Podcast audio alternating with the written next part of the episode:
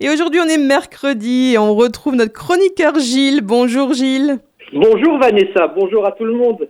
Alors aujourd'hui, tu vas nous parler de quelque chose que tout le monde aime et surtout en Lorraine, puisque tu vas nous parler de la Mirabelle. Ah oui, la belle Mirabelle. Ça, en principe, tout le monde aime ce fruit, qui est de la famille de la prune. On en a énormément en, en Lorraine. La Lorraine, elle fournit à peu près 80% de la production mondiale de Mirabelle. C'est pas rien. Alors déjà, on peut s'interroger sur le terme de Mirabelle. Alors étymologiquement, c'est du latin, mirabilis, belle à voir. Mais alors j'aime raconter une petite légende sur l'origine de ce nom. Alors, dans des temps reculés autrefois, il y avait une très belle princesse qui s'appelait Mira. Et elle habitait dans un château en Lorraine. Alors cette princesse, elle était aussi belle à l'intérieur qu'à l'extérieur. Et un jour, elle accueillit dans son château une vieille femme qui demandait l'hospitalité. Et en fait, cette vieille femme n'était autre qu'une fée qui, touchée par tant de bonté, ben, a voulu la remercier.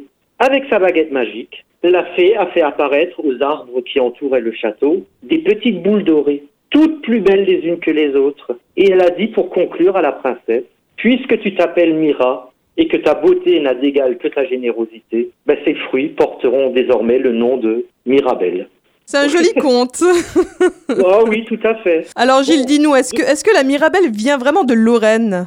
Non, alors pas à l'origine.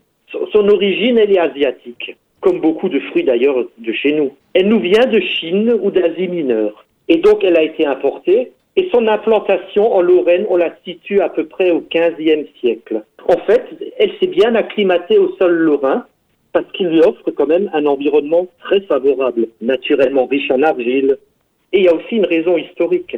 Parce qu'en fait, au début du XXe siècle, bah, surtout dans notre région, on avait pas mal de vignobles.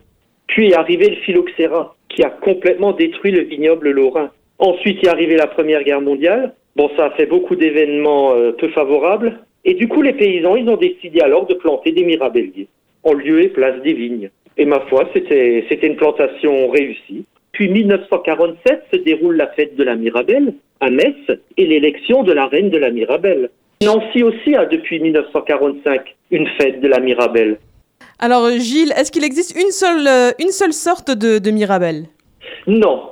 Alors on va essayer de réconcilier tout le monde. Il y a deux variétés principales. La Mirabelle de Metz et la Mirabelle de Nancy. Ah bah comme ça, il n'y a pas de jaloux.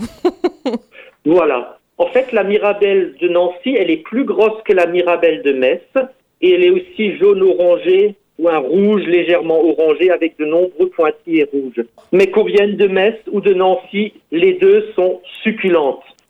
Et toi Gilles, les Mirabelles, tu aimes les manger comment? En tarte, en confiture en- en- Comment tu aimes les manger, ces fameuses Mirabelles? Oh bah écoute, je dirais comme tu les aimes. En Ah. confiture ou avec ou en faisant une bonne tarte Ah moi c'est la tarte, hein, la tarte à la Mirabelle, j'adore. ou même nature ou alors mais alors vraiment avec modération en, en schnapps. Ah oui, alors avec beaucoup de modération. Mais Voilà, pourquoi pas On va réserver ça pour l'hiver. Voilà.